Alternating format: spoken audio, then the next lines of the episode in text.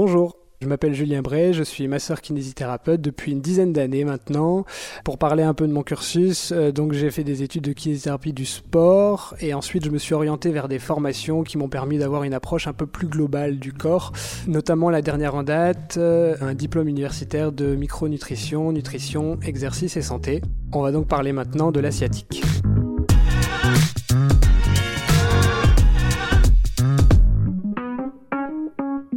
Conseils de sportifs et de sportives.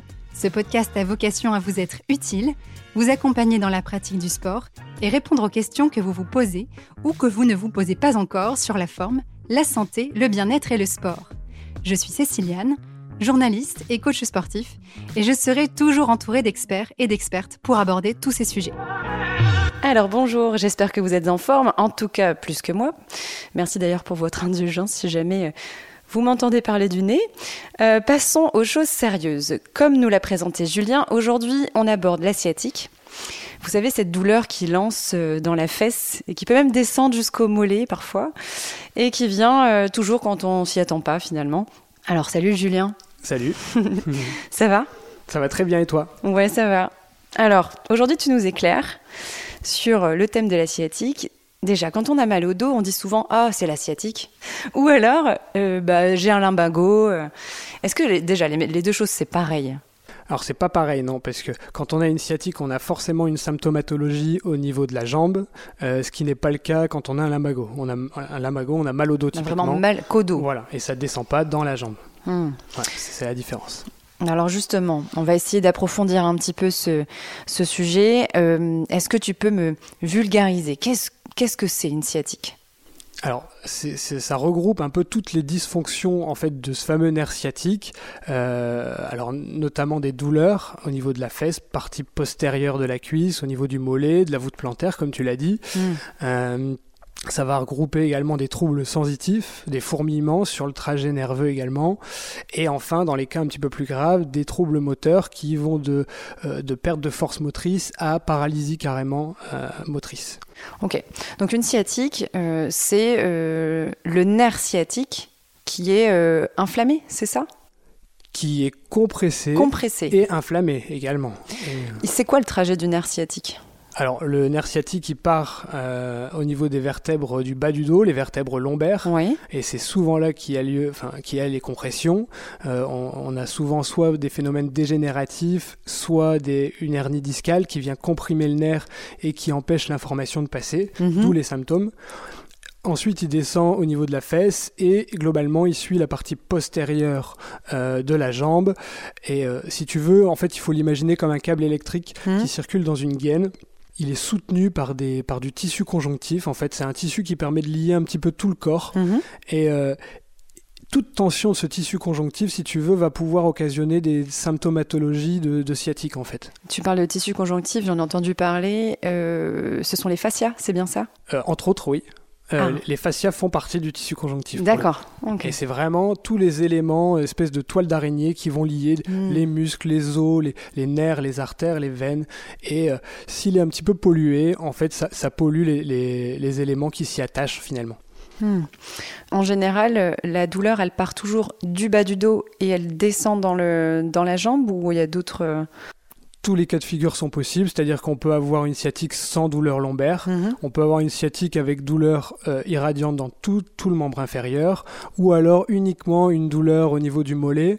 Euh, comme je t'avais dit, c'est souvent des compressions euh, enfin, au niveau des vertèbres, mais ça peut très bien être une compression au niveau du genou, s'il y a beaucoup de mhm. fascia à l'arrière du genou par exemple, enfin beaucoup de tissu conjonctif à l'arrière du genou.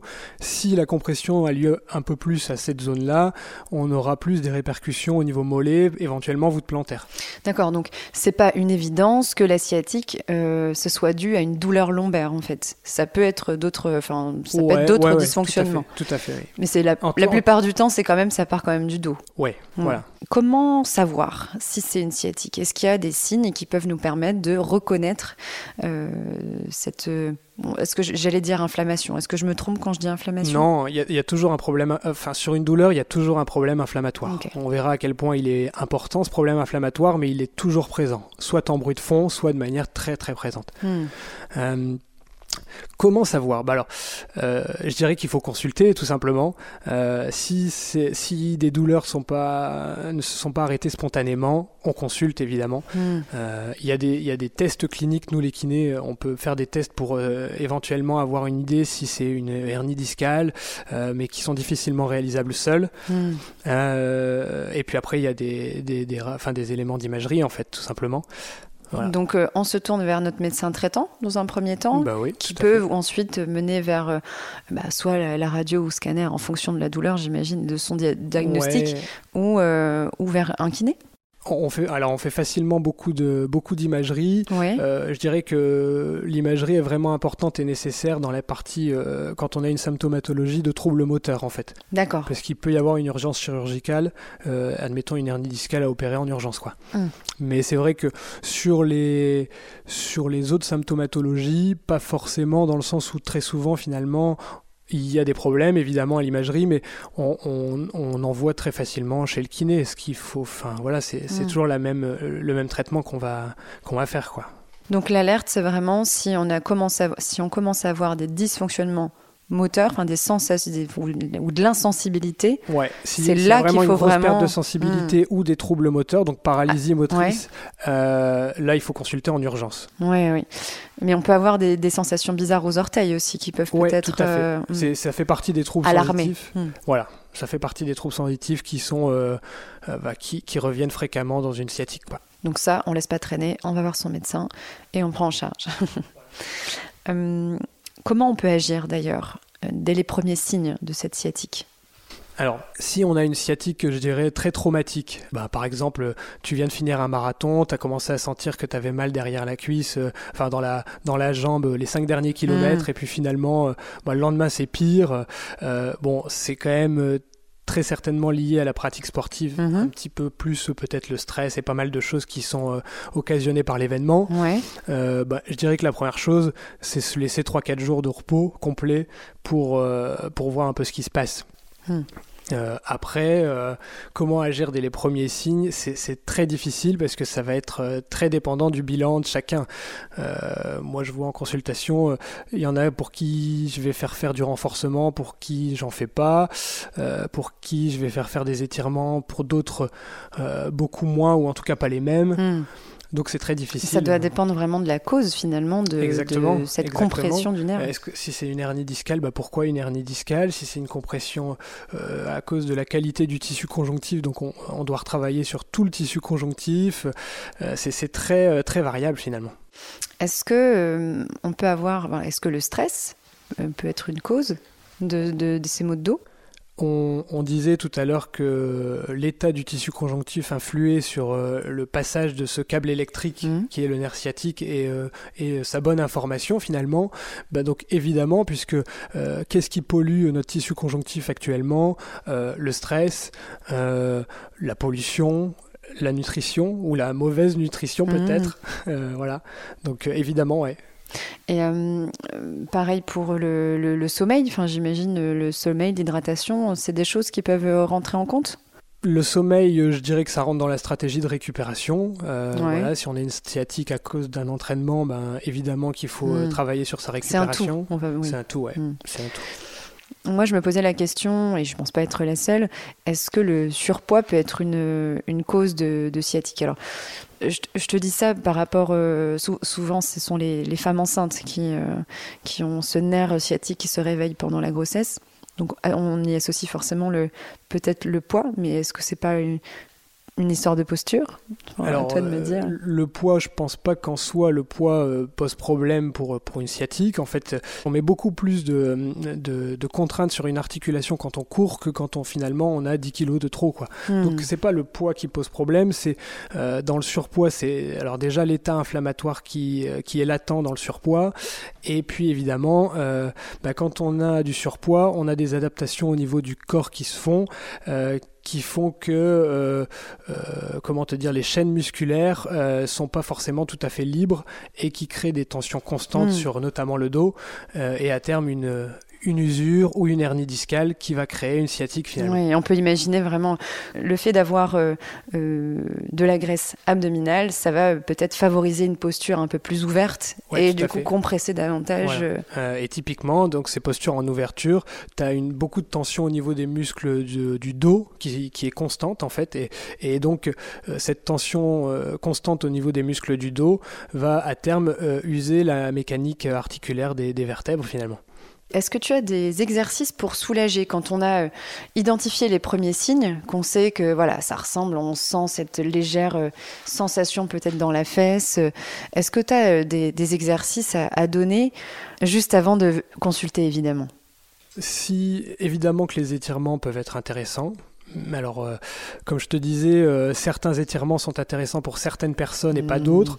Euh, donc, on peut pas trop le savoir sans avoir consulté, mais l'idée étant de les faire très doucement pour ne pas se mmh. faire mal finalement.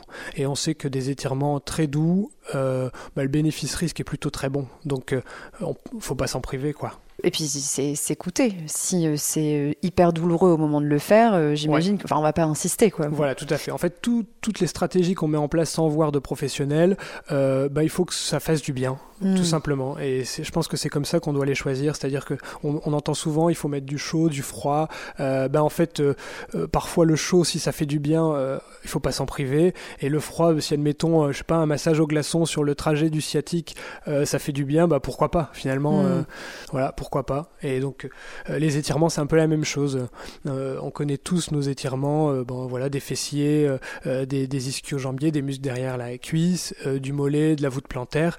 Bon, on les fait doucement hmm. pour euh, étirer très légèrement la zone sans avoir de vraie douleur. Et puis on voit ce que ça donne après. Si, si on se sent un petit peu mieux, bah, évidemment que c'est plutôt, plutôt positif. Quoi. Hmm. Et est-ce qu'au contraire, il y a des exercices, enfin il y a des mouvements qu'il faut surtout pas faire quand on sent qu'on a un début de sciatique? Eh ben, tous les exercices qui font mal, tout simplement. Voilà. Au moins, c'est très simple. voilà. Alors, quand on a mal au dos, on aurait tendance à se dire non, bah attends, je, vais rester allongé ou alors je je vais pas bouger. Je, enfin voilà. Est-ce que la marche, c'est bon quand on a mal au dos? Est-ce que bouger, c'est bien quand on a mal au dos? Alors, si on reprend un peu mon raisonnement très simpliste. En te posant la question, je vais me dire, bah, si ça te fait du bien, vas-y. voilà, exactement. Mais c'est un peu vrai. Il faut que les gens vraiment comprennent que bah, si euh, pendant la marche, on n'a pas de douleur, si après la marche, on n'a pas plus de douleur qu'avant et que le lendemain, c'est pas pire que d'habitude, ben euh, oui, c'est très bon. Il n'y a, aucun mm. problème. Et euh, bon, voilà. En revanche, euh, si on est sous sous doliprane et qu'on a du mal à se lever et qu'on à chaque pas on, grince des dents, évidemment que c'est très mauvais. En, enfin, en tout cas, en ce moment, à ce moment-là, quoi. Ouais, oui. D'ailleurs, à quel moment c'est préférable d'avoir un repos complet? Je dirais sur, le, sur les phénomènes très inflammatoires. En fait, quand tu as une douleur euh, très vive, euh, qui ne cède pas du tout au repos, qui, qui est pulsatile, qui réveille la nuit, voilà, on est sur un, quelque chose d'inflammatoire à grand bruit. Et il y a quand même euh, une notion de repos à avoir importante, je pense. Le reste du temps, on est plutôt sur des douleurs, ce que nous, les kinés, on appelle mécaniques, mhm. euh, je dirais plutôt inflammatoires à bas bruit. Et là, on sait que ces douleurs-là, elles aiment plutôt bien le mouvement. Mhm. Donc euh, l'idée étant de trouver des mouvements qui sont non douloureux, mais des mouvements quand même. Et combien de temps de, traitement quand on a euh, diagnostiqué donc cette sciatique et qu'on est suivi évidemment soit par un kiné? Alors je pense qu'on peut être suivi que par un kiné pour soigner ce genre de, de pathologie. Non, non, non, non, ah. Euh, Vas-y, raconte. Ben, disons que moi, avec mon expérience, je te dirais que euh, la nutrition, alors ça dépend vraiment de l'asiatique, mais peut jouer un vrai rôle sur la qualité du dos et sur la qualité du tissu conjonctif. Donc mm. deux, deux choses essentielles dans l'asiatique. Donc euh, évidemment que la kiné à elle seule ne peut pas régler. D'ailleurs, je pense que les kinés me rejoignent là-dessus. On ne, on ne solutionne pas tous les problèmes de sciatique de tout le monde. Donc non, c'est pluridisciplinaire. Ça peut même être, voilà, euh, le, psychologue, si tu as des problèmes de stress, euh, voilà, au niveau du tissu conjonctif, euh, ça peut le polluer énormément aussi. Donc, ouais, tout à fait, c'est pluridisciplinaire. Mais la kiné est aussi centrale, évidemment. Et alors, combien de temps de traitement? En moyenne hein en moyenne, c'est vraiment difficile. Franchement, je, là, je donne ma langue au chat parce que euh, je, veux, je veux pas te répondre. Ça va vraiment de, ça peut durer une semaine ou même, même après euh, euh, une séance ou deux de kiné, c'est presque terminé. Ou ça peut durer six mois, un an même. Hmm. Tout dépend du, chemin à parcourir euh, en termes de soins pour la personne. Hmm. C'est, voilà, est-ce que c'est sa première sciatique ou c'est sa dixième? Est-ce qu'elle a été euh, déclenchée, comme je te disais, après euh, un marathon ou un saut en parachute? Ou est-ce que bah, c'était en me levant de mon lit?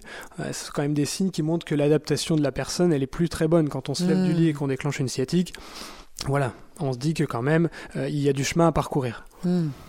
Est-ce qu'il y a des sports à, préférer ou à l'inverse à éviter euh, pour les personnes qui ont euh, des sensibilités au niveau du dos? Alors, pour les sports à éviter, je te dirais euh, les, sports qui vont occasionner éventuellement des contusions au niveau euh, du dos, bon, évidemment que c'est mauvais. Je sais pas, les sports de combat ou des choses comme ça, ça mmh. c'est mauvais. Après, euh, on entend très souvent que quand on a mal au dos, il faut pas courir. Euh, moi, je trouve ça complètement faux. Mmh. je pense pas que ce soit la pratique qui pose problème, mais c'est plus les modalités de pratique. Mmh. en fait, courir dans de bonnes conditions pour pour la majorité des gens qui ont des problèmes de dose, c'est plutôt très bon pour eux. Mais euh, voilà, les bonnes conditions, on les a pas forcément et, euh, et on les applique pas forcément non plus. souvent, on, conseille euh, les personnes, enfin j'ai souvent eu, moi en tout cas, des, des élèves en pilates après un retour, donc soit dernier discal ou de, de sciatique. C'est une activité que, que tu... C'est une activité que tu conseilles?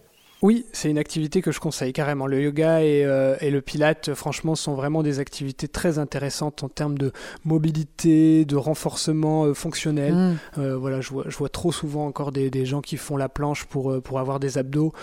Ben, ça peut, c'est intéressant en termes de musculation, mais en aucun cas ça va aider à guérir ou à, à, résoudre un problème de dos, quoi, ou de sciatique même. Donc quand on a des problèmes de dos, il vaut mieux renforcer l'ensemble de ses muscles et pas forcément se cibler sur la zone abdominale en fait. Là encore, on va partir sur euh, ça dépend du bilan. En priorité, c'est renforcer les muscles qui semblent faibles. Mmh. Euh, voilà, par exemple, euh, tu parlais d'expansion abdominale mmh. euh, pour des gens qui sont un peu en, surpoids. Bah, ça peut être effectivement l'affaire des abdos hypopressifs, parce qu'on sait que ces, ces muscles-là, ils ont un petit peu du mal à, retenir l'expansion abdominale. Bah, là, ça va être intéressant de travailler au mmh. niveau abdo hypopressif, donc en pilates.